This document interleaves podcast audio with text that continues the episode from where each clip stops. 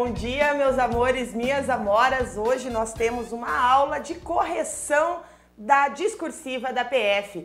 E o nosso primeiro tema foi o tema para papilo. Esse é o nosso primeiro tema de hoje. E aqui nós temos a prova, a prova de papilo. E ele coloca aqui aquele, aquele ponto né, básico que nós trabalhamos, que eu já mostrei para vocês. A prova discursiva valia 13 pontos, é aquilo que eu comentei com vocês. Não demore na prova discursiva, afinal de contas, vale 13 pontos. Isso faz um diferencial imenso para a sua prova. Então, se, a sua, se você foi bem na prova objetiva, a tua redação vai para, vai para a correção então, ótimo, acompanhou nossas aulas, provavelmente você te, vai ali ter uma boa nota em, na discursiva. E eles colocam aqui, sem, sem abrigos, grupos de imigrantes venezuelanos voltaram a acampar na rodoviária e a ficar nas ruas de Manaus. A crise política, econômica e social na Venezuela desencadeou um fluxo migratório para o Brasil que continua atraindo milhares de imigrantes. Vamos aqui, já quero colocar aqui alguns termos. Imigrantes imigrantes para o país. Em busca de sobrevivência, indígenas venezuelanos da etnia Varral começaram a migrar para Manaus desde o início de 2017. Então nós temos outro dado aqui. 2017, adultos, idosos e crianças se abrigaram na rodoviária de Manaus, debaixo de um viaduto da zona Centro-Sul. Enquanto o maior abrigo foi desativado no Amazonas, a chegada dos venezuelanos não indígenas só aumentou. As condições precárias de vida em solo brasileiro podem favorecer a ocorrência de situações degradantes.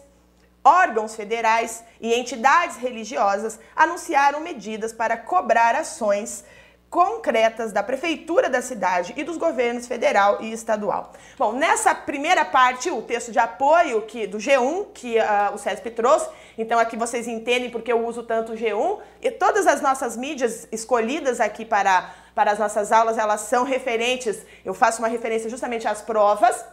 Então G1 ainda aparece muito nas provas, por isso também aparece muito nas minhas aulas. E veja, nós temos aqui alguns dados importantes que nós trabalhamos muitas vezes nas aulas, falando sobre a Venezuela, que ela passa por um período de crise. E essa crise não é apenas uma crise é, social, na verdade, uma crise econômica, uma crise é, política.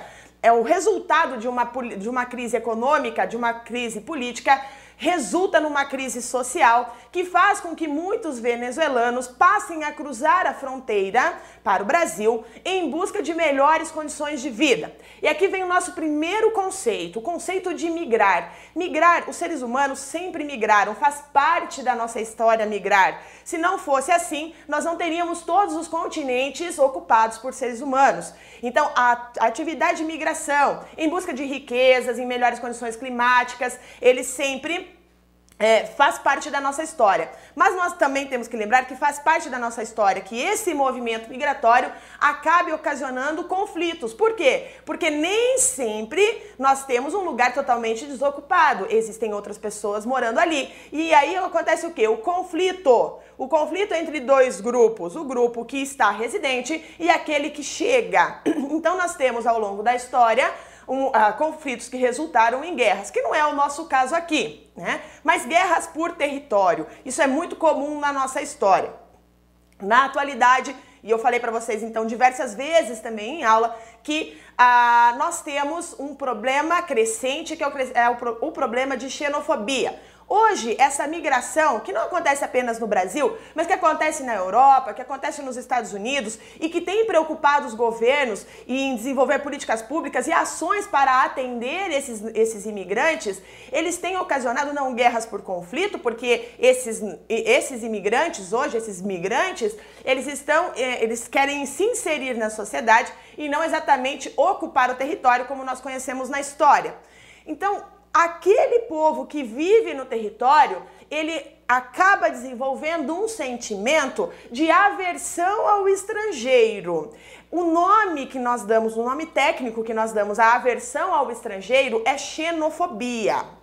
Essa xenofobia, então, ela é resultado da, do entendimento daqueles moradores locais de que esse imigrante, ele rouba o seu trabalho, ele ocupa os seus espaços públicos, ele traz modos de vida diferentes da dele, ele desenvolve doenças, como é o caso que nós falamos aqui sobre doença sarampo e os venezuelanos, né, que nós debatemos também nas nossas aulas.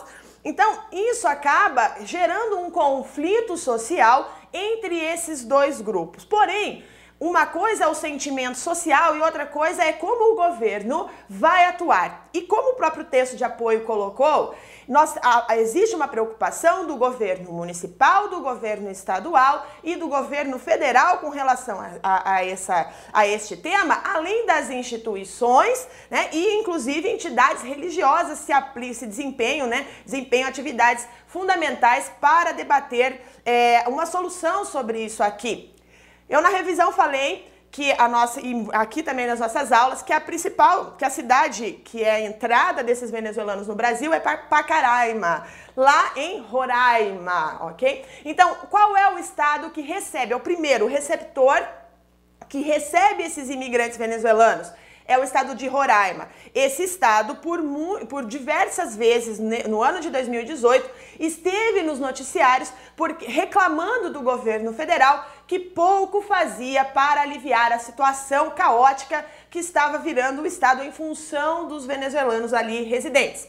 O governo federal, em fevereiro, o Temer, Michel Temer, foi até, Venezu... foi, foi até Roraima, lá em Boa Vista, sentou com a governadora para debater essa problemática e ele prometeu diversas coisas. Entre elas, ele é, prometeu que haveria um aumento dos da, do policiamento de fronteira, que ele aumentaria o número de policiais federais no estado para que pudesse é, conceder os vistos mais rapidamente né, os vistos de permanência mais rapidamente, porque faltava o policial federal para fazer isso, visto que isso é uma das funções do policial federal, regularizar a situação do imigrante.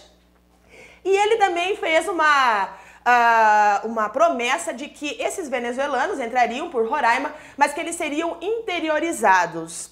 Essa interiorização é um projeto do governo federal, então você tem que ficar ligado que esses indivíduos vão até São Paulo, até Cuiabá, até Manaus, até a região metropolitana de Porto Alegre e agora mais recentemente aqui no interior do Paraná, uma cidade chamada Goiôerê. Esses são os principais focos de interiorização. Mas veja, não é que essas pessoas vão ficar nessas cidades exatamente. Dali elas serão redistribuídas também como projeto, então, de uma ação específica do governo federal de redistribuição e montar os acampamentos, as áreas para é, alojar essas pessoas, os alojamentos, e depois uma redistribuição baseada no governo estadual. Então essas são as principais, os principais tópicos assim relevantes para eu falar para vocês como o Brasil tem atuado. E a outra coisa que daí aparece na prova, apareceu também na prova de redação como texto de apoio, que foi a lei 13.445 de 2017. Lei também muito trabalhada aqui nos nossos estúdios, nas nossas aulas,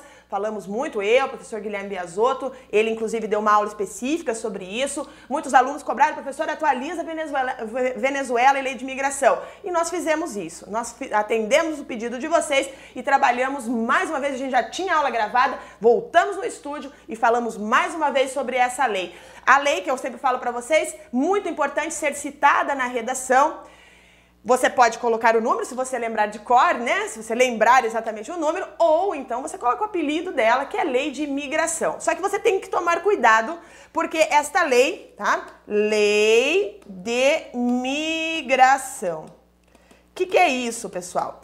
O ato, a, a, migração é o deslocamento. Migrar significa deslocar-se. Agora, existem termos técnicos que você não pode se perder, que é o emigrante e o imigrante. O emigrante é aquele que sai, o imigrante é aquele que chega. Então, o venezuelano, lá na Venezuela, ele é um emigrante. Agora, quando ele chega no Brasil, ele torna-se o quê? Um imigrante. Então, os imigrantes venezuelanos em território brasileiro, assim que você deveria ter escrito lá na sua redação, o imigrante. Mas ele, ele chega aqui no Brasil e ele está su sujeito ao quê? A lei da migração. Você não pode colocar nem emigrante nem imigrante, porque a lei de migração, ela trata sobre aqueles que chegam, mas aqueles que saem do Brasil também. Então é uma lei completa. Então eu não posso falar apenas do imigrante ou do emigrante. Por isso, lei de migração. Se porventura aparecer em outra prova, presta atenção no termo para você não se perder e não perder pontos em função disso. É importante que você esteja, então, bem ah, atualizado com relação aos termos técnicos. Agora, grande, grande discussão com relação aos venezuelanos era em qual situação, antes da lei de imigração, era em qual situação eles se encaixavam. Porque existem várias formas de migrar. Por exemplo, professora Carla uh, acha que está ganhando mal no Brasil e pretende mudar-se para a Alemanha. Né? A professora Carla quer mudar para a Alemanha porque ela acha que lá tem melhores condições de vida e de é, é, relações econômicas, né? Condições econômicas. Então eu mudo do Brasil para a, a, Alemanha, mas lá eu sou, eu sou uma refugiada, eu estou correndo risco de vida, de morte, né? Aqui no Brasil? Não, é, mais ou menos, é, mas não. Então por que, que eu estou saindo do Brasil? Ah, porque eu quero ganhar mais. Então eu sou uma imigrante, lá na Alemanha, eu sou uma imigrante econômica. Ah, os venezuelanos são migrantes econômicos? Não dá para falar que são apenas porque o país está numa crise humanitária. Né? O país está numa crise humanitária. As, tem algumas pessoas no país que vivem condições, né, que tem, existe re, realmente perseguição política, outros é, são migrantes econômicos, outros vêm ao Brasil para tentar uh, um tratamento médico, visto que lá está faltando medicamentos. Então existem vários. E também tem o que? O visto humanitário. Então, é refugiado? É um visto humanitário? É um imigrante econômico? O que, que afinal de contas, esse venezuelano se enquadra? Agora, com a lei de imigração, ela é mais completa, ela é uma lei baseada nos direitos humanos. Então, você não pode ver um sujeito sofrendo e não fazer nada, ainda mais, ainda mais é, quando nós falamos de um país vizinho, integrado e participante integrante do Mercosul. Por mais que a Venezuela esteja suspensa do Mercosul, desde dezembro de 2016, ela não está excluída do Mercosul, ela apenas está suspensa. E dentro de um contexto sul-americano, é uma preocupação do Estado cuidar então desses é, imigrantes. Pessoal que está perguntando, é, a lei de imigração e a questão dos venezuelanos caiu na prova de papiloscopista, ok? Foi a prova de papilo. Continuando aqui então para vocês, ele coloca o artigo 3 que a política migratória brasileira rege-se pelos seguintes princípios e diretrizes. então, a universalidade, a indivisibilidade, a interdependência dos direitos humanos, que isso é uma coisa interessante também, porque direitos humanos cerceou todos os três temas, os três temas de redação. E eu sempre falo nas aulas de redação, nas aulas de atualidades, sobre direitos humanos, ok? Fiz uma aula específica sobre ONU e falamos sobre direitos humanos. Então, aquela aula da ONU que está gravada, que tem inclusive no podcast, fica ligada. Essa aula ela é uma aula base. Todo aluno que está se preparando para fazer uma prova de redação tem que assistir aquela aula para que ele tenha mais argumentos para debater sobre qualquer assunto. Falar sobre direitos humanos, falar sobre ONU, é, já, é, já brilha nas, na, nos olhos do leitor, né? No professor que vai corrigir a sua prova. Bom, Repude prevenção à xenofobia, olha lá que eu falei para vocês, racismo e a quaisquer formas de discriminação. Não criminalização da imigração, isso aqui é importante porque o que estava em vigência até então era o Estatuto do Estrangeiro, a lei do, que é, proibia Uh, algumas, uh, por exemplo, movimentação, manifestação política de estrangeiro no país. Então, ela era uma lei muito antiga, ela não é condizente com os temas de globalização, o mundo mudou muito, especialmente a partir da, da, da década de 90 do século 20, nós mudamos muito em função da, da intensificação da globalização. É outra coisa que eu sempre falo para vocês, é, meu, é uma dica importante para você. Toda vez que fizer uma prova de redação que tem atualidades, se você conseguir encaixar globalização na sua, na sua discursiva, é muito legal. Por quê? Porque a, a globalização os efeitos, as consequências da globalização devem ser debatidas em todos os nossos aspectos, porque nós vivemos em todos os aspectos da nossa vida, e por isso lá na sua redação, porque ela é a base também da discussão. Então, globalização é o quê, prof? Ah, é um fluxo. Fluxo do quê? De pessoas, de capitais, de mercadorias e por ser, de informações e resultado do que? Da melhoria tecnológica de telecomunicações e transporte. Isso é globalização de uma forma bastante geral. Ou seja, ela engloba todos os nossos aspectos da vida. Então, se eu falar de saúde, eu posso falar de globalização, afinal de contas, essas pessoas estão circulando e levam doenças para tudo que é canto. A, a, facilitação de transportes facilita também a imigração, como eu falei para vocês, a migração. Então, todos esses. É, a globalização é importante você inserir. Mas, em função é, em função dessa facilitação de transporte, a gente tem que pensar com mais, é, com maior atenção sobre esse migrante, né? Então, a igualdade de tratamento e oportunidade ao, ao migrante e seus familiares, inclusão social, laboral e produtiva do migrante por meio de políticas públicas. E aí você já tem que entender que esse venezuelano, por exemplo, conforme a redação, ele vai ter direitos quando ele está, né, quando a Polícia Federal já fez o trabalho, já, já deu o visto para o indivíduo, ele tem direito à carteira de trabalho, por exemplo. E isso é uma coisa importante, porque nós falamos, inclusive, aqui na aula, que se você, o indivíduo chega aqui, ele não está legalizado, o resultado é o quê? Ele, vai, ele precisa trabalhar, ele vai trabalhar por um salário muito baixo, ou às vezes em uma situação precária que nós aqui no Brasil consideramos condições análogas à escravidão, que é uma das questões que a Polícia Federal também trabalha. Então veja, é, é, é muito amplo, você pode trabalhar com muitas questões lá na sua prova falando sobre isso. E nós também temos o medo do tráfico humano, que também foi tema de aula aqui. Então, é, o, o, o Brasil, o governo federal, precisa desenvolver políticas públicas para evitar esse tipo de crime. Tráfico humano, Brasil, terceiro país em tráfico humano do mundo e nós, perdão, o quarto país de tráfico humano do mundo e o, ter, o, o tráfico humano é a terceira maior renda do mundo. Gera 62 bilhões de dólares ao ano. Só perde para tráfico de drogas e tráfico de armas. Então isso é uma coisa muito triste e cada país deve ser responsável por combater isso. Mas como combate? Desenvolvendo políticas públicas, né? E é um problema global. Por isso, novamente, globalização é importante estar lá na sua prova. Acesso igualitário e livre do migrante serviços, programas e benefícios sociais, bens públicos, educação, assistência jurídica integral pública, trabalho, moradia, serviço bancário, seguridade social. Também promoção e difusão de direitos, liberdades, garantias e obrigações do migrante. E por fim, aqui ele coloca a proteção integral e atenção ao superior interesse da criança e do adolescente migrante que foi o tema lá de escrivão, né? O tema de criança e adolescente que nós vamos falar numa aula específica. Bom, é, considerando que os fragmentos do texto apresentados têm caráter unicamente motivador, ou seja, você não vai copiar trechos desse, desse texto aqui, né? Ele é motivador para você compreender o que a banca está querendo ouvir, né? Redige um texto dissertativo acerca da entrada de imigrantes. Por que imigrantes? Ora, porque ele está falando da quem, quem está chegando no Brasil. Discutindo estratégias para a prevenção de crimes e de violências envolvendo imigrantes no país, tanto na condição de agentes quanto na condição de vítimas, ok? Então, o que, que acontece?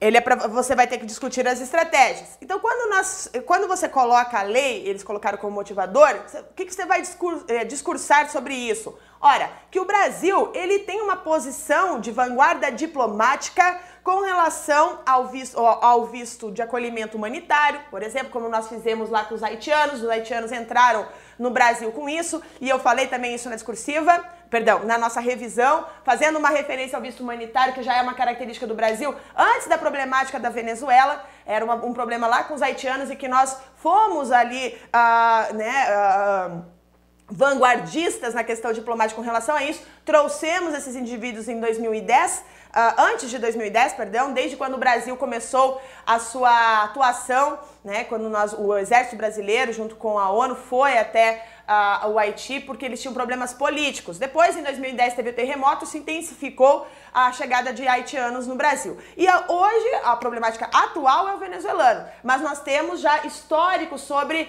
dar este visto humanitário, acolhimento humanitário no país.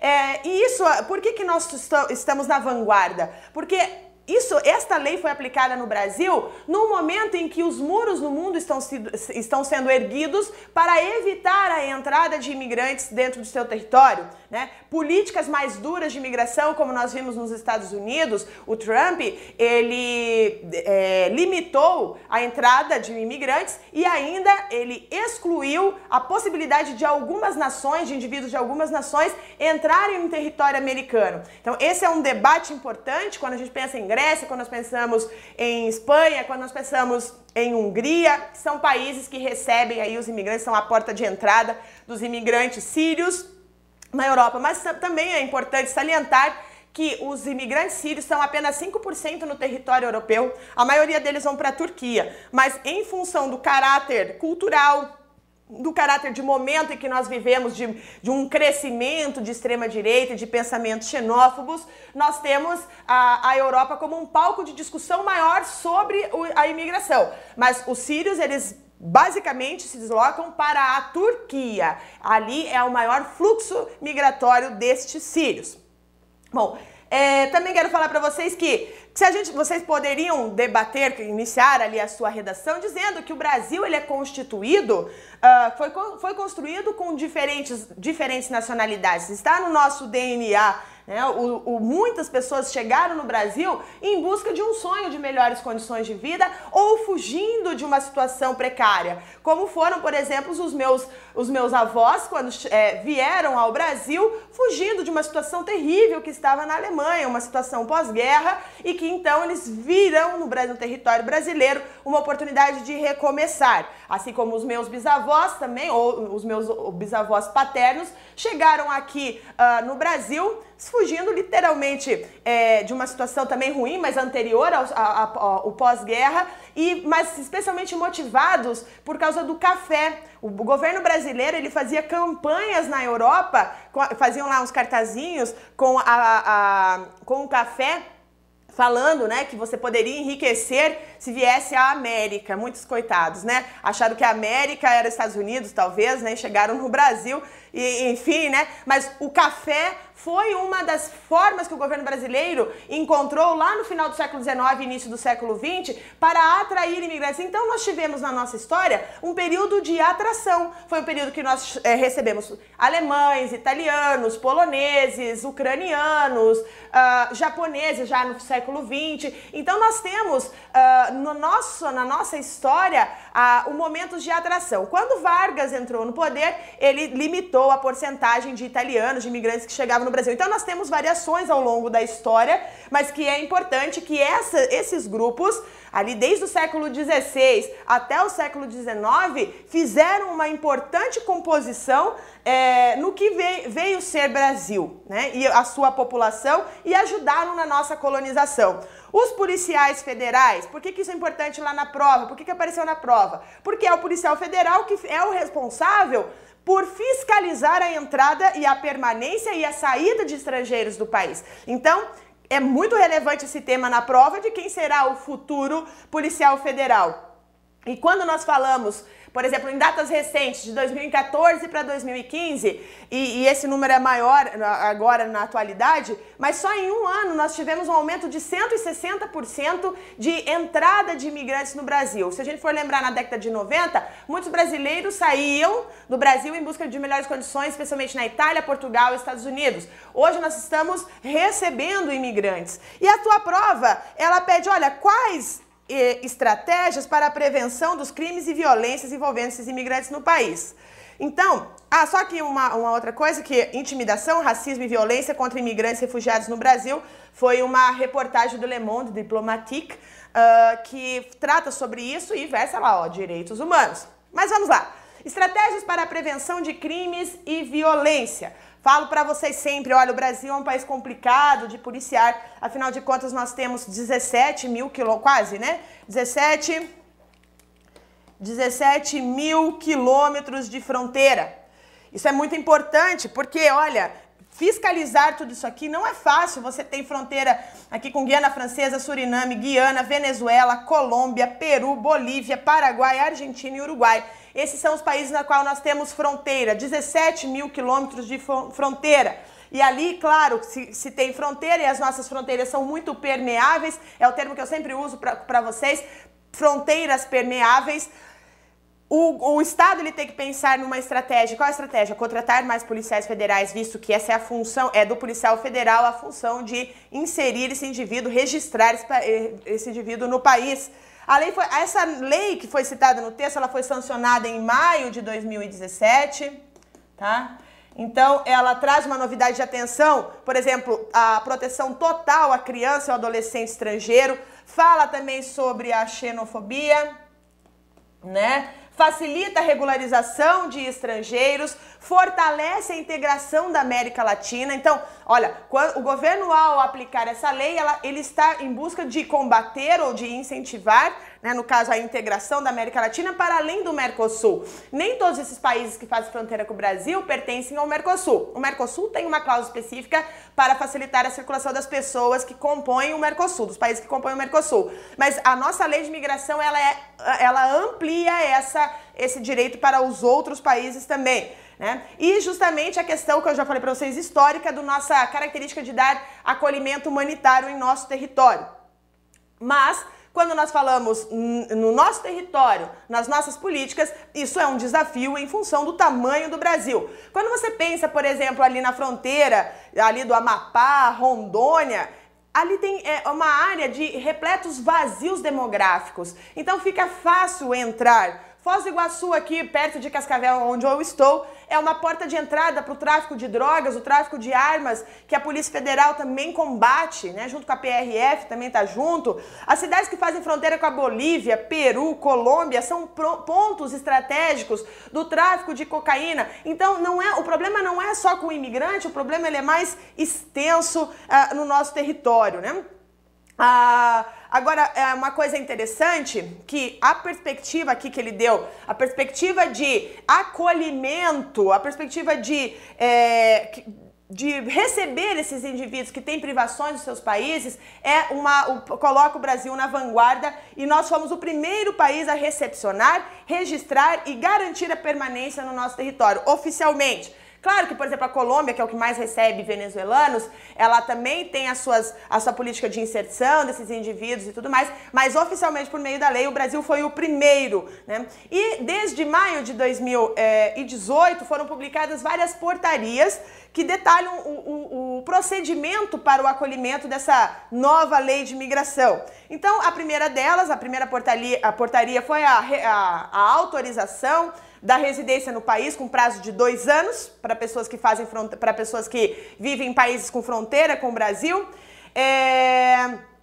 E essa publicação ela acabou atingindo milhares de venezuelanos que estavam entrando no país, né? O imigrante beneficiado por essa publicação pode exercer, por exemplo, atividade laboral, como diz aqui a nossa, a nossa, a nossa lei. Então, quais são as políticas estratégicas? Inserir o indivíduo na, na no trabalho laboral, né? Dentro dos termos da nossa legislação vigente. Então, dá os direitos trabalhistas para esse, para os venezuelanos, né? Então, é uma alternativa mais simples, né? Pra, é, simplificar. Né? Essa lei ela veio para simplificar a, a entrada desses imigrantes. Boa parte da, dos nossos, desses imigrantes, como vocês sabem, buscam melhores condições de vida. Então, eles não podem chegar aqui em busca de melhor condição de vida e serem perseguidos, né, serem, receber, é, serem, não serem aceitos e serem perseguidos por questões xenófobas e etc. O que eu já vou falar para vocês que aconteceu, tá? É, também existe uma, uma, uma forma de entrar no país para fazer o tratamento de saúde. É um visto temporário para tratamento de saúde o imigrante ele tem que provar que ele tem meios suficientes para ficar aqui, a manutenção do período em seu território. Então, a, autoriza a autorização de residência para o tratamento de saúde pode ser, pode ser solicitada numa unidade da Polícia Federal. Então, são algumas formas importantes. E na nova legislação, nessa nova, nessa nova lei de 2017, ela apresenta bastante. É, ele é muito adaptado a esse contexto do mundo globalizado. E eles dizem o seguinte: olha, no passado, a lei do estrangeiro ela era incompatível com a nossa legisla com a nossa Constituição, a nossa Carta Magna. Então, a nossa Carta Magna ela tem o discurso de direitos humanos inserido nela. Então, logicamente que as leis que compõem todo o nosso território, elas precisam precisa estar condizente com a Carta Magna e o Estatuto do Estrangeiro não estava. Então, é, nós precisamos fazer algo mais, mais novo, mais recente para atender tanto a questão dos direitos humanos quanto a questão do mundo globalizado. Esse é então o que você deve deveria ter citado lá. Bom, vou mostrar aqui para vocês que essa nova lei ela cria diversos direitos para os imigrantes, para os emigrantes, para residentes fronteiriços, visitantes, apátridas, por meio de uma política migratória que conjuga um amplo rol de princípios e diretrizes que foram definidos pelo artigo 3 da Lei 13.445 de 2017. Nós não vamos ler tudo isso aqui, você já deve ter estudado, ou depois você entra e estuda essa lei com mais carinho. Agora, uma questão interessante que você deve colocar que esta, esta lei, ela veio alinhada, é um alinhamento, tá? Uh, com o texto do, de, com né, o texto dos fundamentos e objetivos do que? Da Constituição Federal de 88.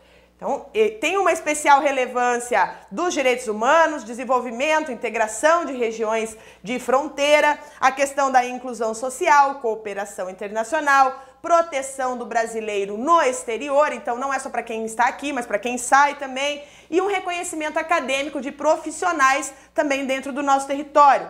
Claro que ela exige mecanismo para desburocratizar, porque se, se, muita burocracia demora muito se visto e ali então as pessoas podem eh, ficar ilegais no nosso país. Perfeito?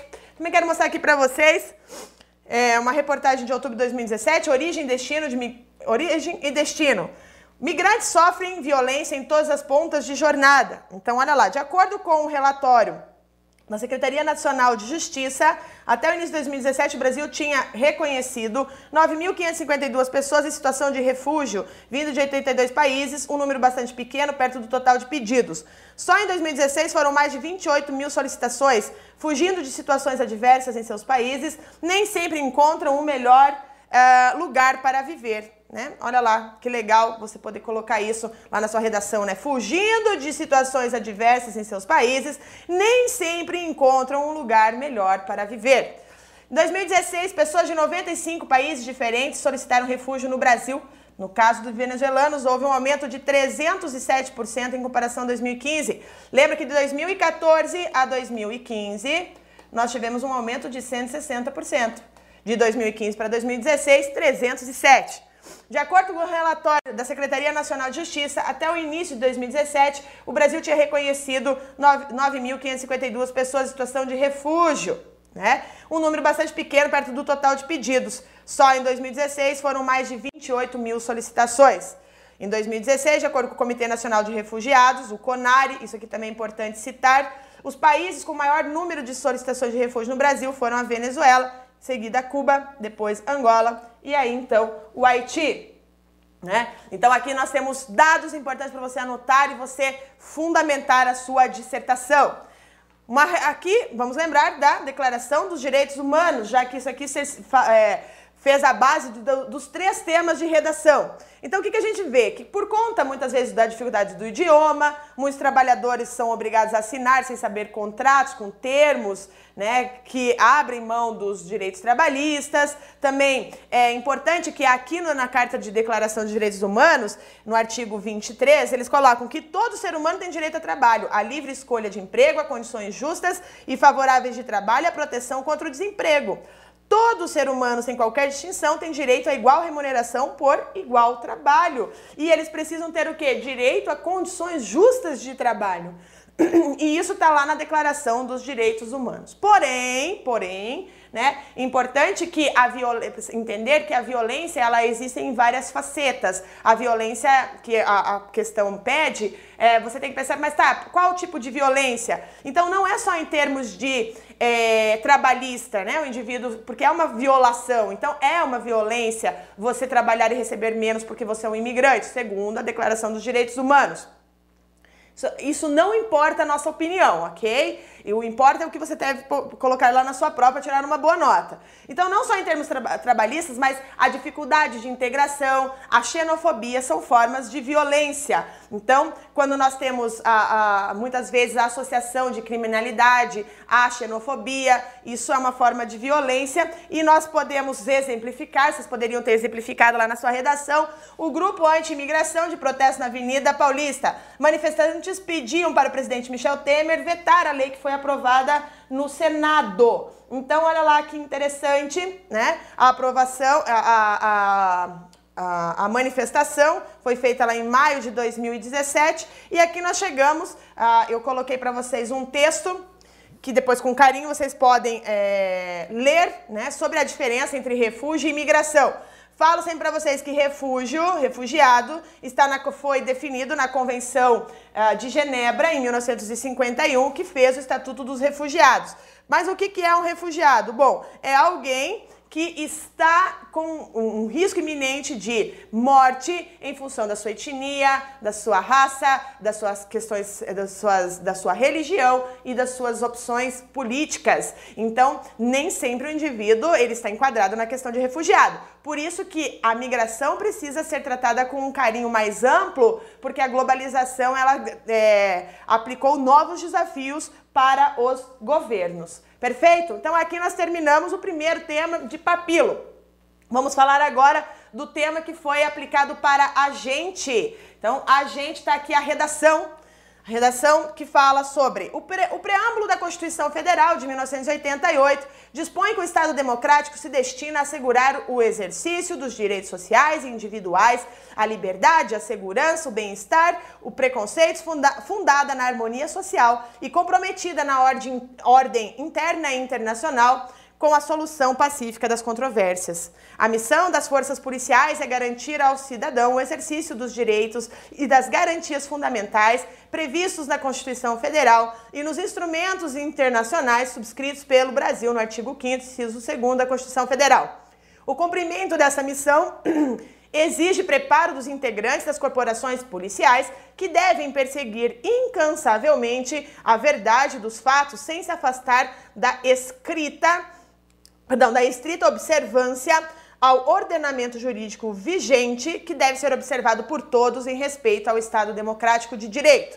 Depois, o Brasil se efetivou como um país democrático de direito após a promulgação da Constituição Federal, também chamada de Constituição Cidadã, por contar com garantias e direitos fundamentais que reforçam a ideia de um país livre e pautado na valorização do ser humano com a ruptura do antigo sistema ditatorial, o Estado tinha necessidade de resgatar a importância dos direitos humanos negligenciados até então, porquanto desde 1948 havia se erigido a Declaração Internacional dos Direitos Humanos do Mundo. Já no artigo 1 da Constituição Federal, afirma-se a condição do Estado democrático de direito fundamentado em cidadania e dignidade da pessoa humana. O Brasil, por ser signatário de tratados internacionais de direitos humanos, tem como princípio em suas relações internacional, internacionais a prevalência dos direitos humanos. Sempre eu falei para vocês, gente, o, a prova, o, aquele que, vai, que lerá a sua redação, ele vai adorar saber que você entende de direitos humanos. Por mais que o tema seja controverso, por mais que o tema seja debatido às vezes como negativo no país, que o Brasil, por exemplo, não entende ah, ah, como esses direitos humanos e aplica de uma forma muito ampla, é, é, existe sim, né, grupos que têm uma aversão ao debate ou como essa, essa, a questão dos direitos humanos são aplicados no Brasil, mas é, isso não importa no momento. O importante é que a banca saiba que você compreende e entende em quais aspectos os direitos humanos são cobrados no Brasil, são aplicados no Brasil. Você vai mostrar erudição, você vai mostrar compreensão do tema. Você não precisa ficar debatendo, eu acho isso aqui uma merda, ou olha só, o Brasil não respeita. Enfim, não importa isso. Não importa realmente na sua redação. Olha lá, o pap... e aí vem o, o tema para você redigir. O papel da Polícia Federal no aprimoramento da, da democracia brasileira. Então é importante aqui, né? Então, então no texto ele pede: discorra sobre o papel constitucional e social da Polícia Federal em relação aos direitos humanos. Cite contribuições da Polícia Federal relevantes para a manutenção do Estado Democrático de Direito, especialmente relacionadas aos direitos humanos, e apresente sugestões e plantação de ações, projetos que possam contribuir futuramente para o aprimoramento da democracia brasileira. Então, o que, você tem que entender? Que a polícia e os direitos humanos, eles devem almejar o quê? A proteção dos indivíduos em um Estado democrático de direito. Então, esse é o papel dos dois, né? Pois a polícia ela visa a garantia dos direitos constitucionais de maneira genérica na ordem social. Então, fazer o quê? Garantir a ordem social é uma das atribuições da Polícia Federal. Acontece que, dentro de um contexto histórico brasileiro, muitas vezes o papel da polícia e o papel dos direitos humanos, eles são antagônicos. Nós, nós temos isso ah, é, muito debatido no nossa, no, nas nossas questões sociais. A polícia muitas vezes é vista pelos indivíduos não como um sujeito que vai garantir a ordem social, mas ah, algumas ações que tem, da polícia que tem um estigma de violência, que é o contrário dos direitos humanos. Então, é, a Constituição, esse e isso foi muito fortemente marcado em alguns governos, como por exemplo o governo Getúlio Vargas, como especialmente no governo militar, que a polícia ela era vista como algo violento. Em alguns estados, os números de violência com policiais são maiores, outros menores, mas ainda permanece essa característica e esse estigma do policial como um, um, um, um sujeito que deveria garantir a ordem social, mas pelo nosso histórico, muitas vezes, ele também está associado como o promotor de, de violência, né? Isso em função da nossa, é, da nosso, do nosso histórico. Com a Constituição Federal de 88 e a redemocratização do Estado, a, a elevação desse Estado é, relacionado a uma política de direitos humanos, a sociedade é, pediu o quê? Uma nova forma do agir do, da, do, do policial, né? E na Constituição, então, eles colocaram quais eram as atribuições desse policial federal, lá no artigo 5 da Constituição Federal de 88. Então ele não traz é, menção a nenhuma diferença, por exemplo, de cor, raça, sexo, idade, que fica claro que todas as pessoas é, muitas vezes são é, que têm realmente os direitos e deveres uh, iguais. Né? A segurança pública deve obrigar o quê? O policial a cumprir o que está pautado na lei né? Ali no artigo, no artigo 5 todos são iguais perante a lei. Então, o policial federal, ele e todos os policiais, né, as forças policiais, eles buscam então garantir é, essa lei, essas ações perante a sociedade, sem impor diferenças frente à população. E o Estado democrático, ele deve assegurar uh, ao cidadão a integridade física, a integridade patrimonial. Né? Então, ao cumprir essa função, o Estado, a administração, tem que te, te, coloca ao dispor os seus órgãos policiais, né, denominados forças de segurança. Né? Então, os agentes policiais, eles atuam na uh, preservação da ordem pública, né, garantindo o quê? A aplicação dos direitos que estão colocados ali na nossa Constituição. Então, eles são garantidores de que isso aconteça, né? Mas é importante também nós entendermos a diferença entre ordem pública e segurança pública. Então, a ordem pública né? Nós temos diferenças. Ordem pública.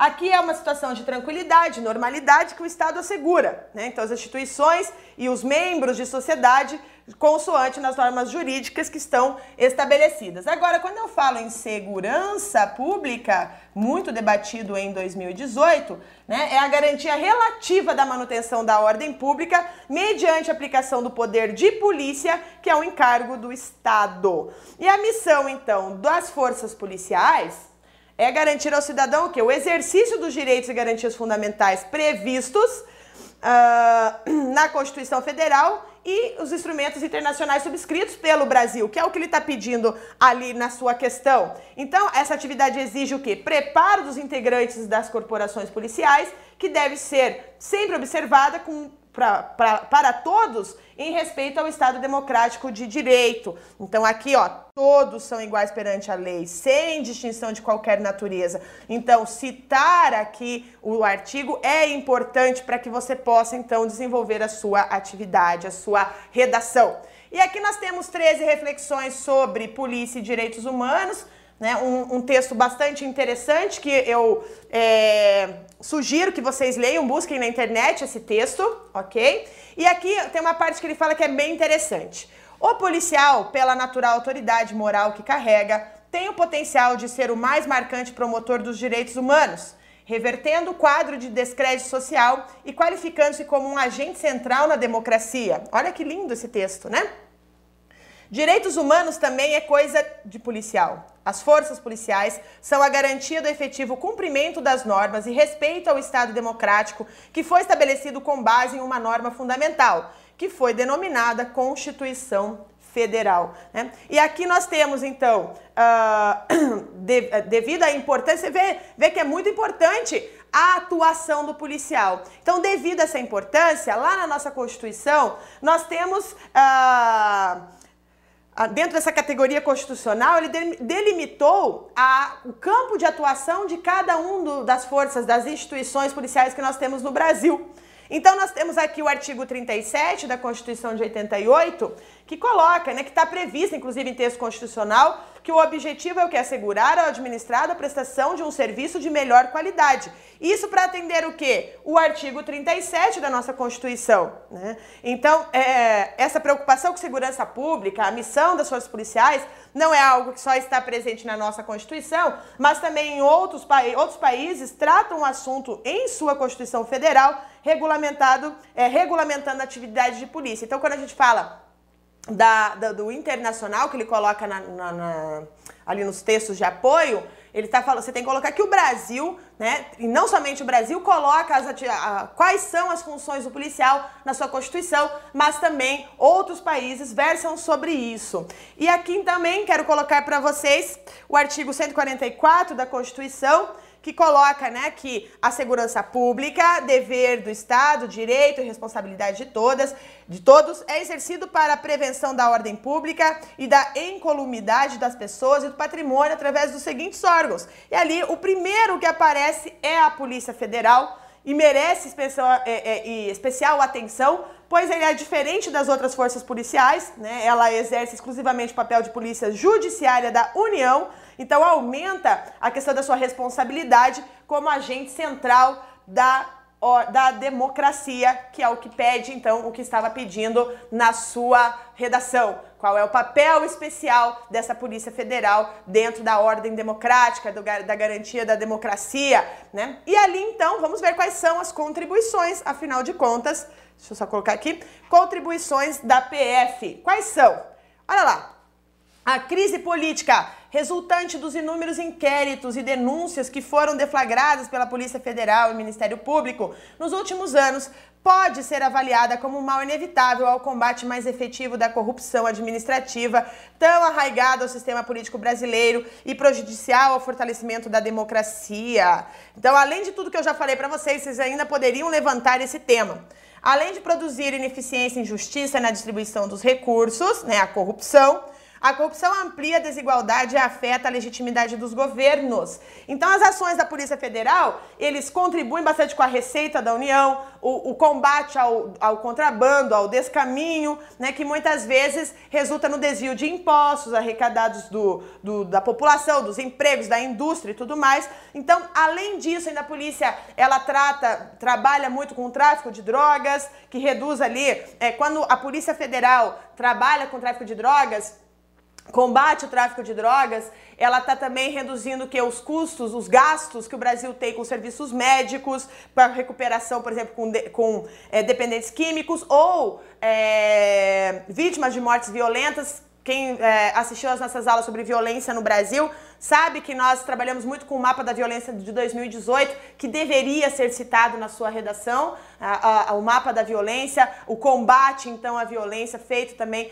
pela Polícia Federal, que então que potencializa o que que todos, toda a população brasileira possa ter todos aqueles direitos do artigo 5 da nossa Constituição. Então, o papel da Polícia Federal é inserido então na garantia desses nossos direitos né, dos direitos de um Estado democrático que é, que é a representação, então, que é como o nosso país está legislado. Ser perfeito, pessoal? Então, é, falo com vocês, termino com vocês esta aula de hoje, né? A aula de segunda-feira. Professora, mas e a prova de escrivão? A prova de escrivão, nós vamos trabalhar o tema numa aula específica sobre maioridade penal que é um tema mais complexo, um tema que precisa ser trabalhado aqui com o professor de direito, para que você possa aprender a nossa aula de hoje. é, com a nossa aula de, aula de hoje, porque outras bancas podem cobrar esse mesmo tema, visto que é um tema relevante, e o próprio CESP pode cobrar novamente, porque ele tem características de repetir temas. Perfeito? Então, é... finalizo a nossa aula de hoje. Então, papilo, lei de migração, tá? A gente a, atuação da Polícia Federal no Estado de Direito, no Estado de Direito, né? na questão da democracia, na consolidação da democracia. E fica então para nós resolvermos ainda a prova de escrivão, que vai falar sobre maioridade penal. Então, eu agradeço a companhia de vocês nesta manhã. Fico muito, quero parabenizar aqueles que conseguiram fazer uma prova com tranquilidade, é, porque sempre estão nos acompanhando. Então, mais uma vez, como eu falo para vocês, nós acertamos o tema. Nas, nas últimas provas de atualidade, os alunos Focos Concursos têm é, é, feito provas muito boas, inclusive com muitos, muitos deles fechado a prova de atualidades, gabaritado ou acertado quase todas as, as questões. Então, isso é um trabalho é, sério que nós temos aqui dentro do Focus Concursos e eu falo para vocês então que permaneçam estudando, não cansem disso, porque estudar você vai é, o, o, seriamente sempre é importante estudar, mesmo quando você passar lá no seu concurso. E atualidades é uma coisa que é, cresce, faz você crescer como ser humano, que você consiga compreender o que está acontecendo ao seu redor até uma vez o professor Milton Santos falou que uma pessoa culta não é uma pessoa que sabe sobre todos os assuntos, mas é uma pessoa que compreende os assuntos relevantes do seu tempo. Então, assistir a aula de atualidades é uma forma de você ser uma pessoa culta, uma pessoa erudita, porque você consegue debater sem fanatismo, sem fanatismo, todos os assuntos, porque você compreende vários, vários os aspectos de uma notícia. Você sabe que a notícia ela pode ser direcionada, ela é tendenciosa. Então você saber analisar os fatos é realmente te torna uma pessoa melhor. Então é para sua prova, mas é para sua vida também. Então, um grande beijo, uma ótima semana e eu aguardo notícias de vocês ali com relação à prova de ontem e as futuras provas que vocês farão. Um beijo, pessoal. Tchau, tchau.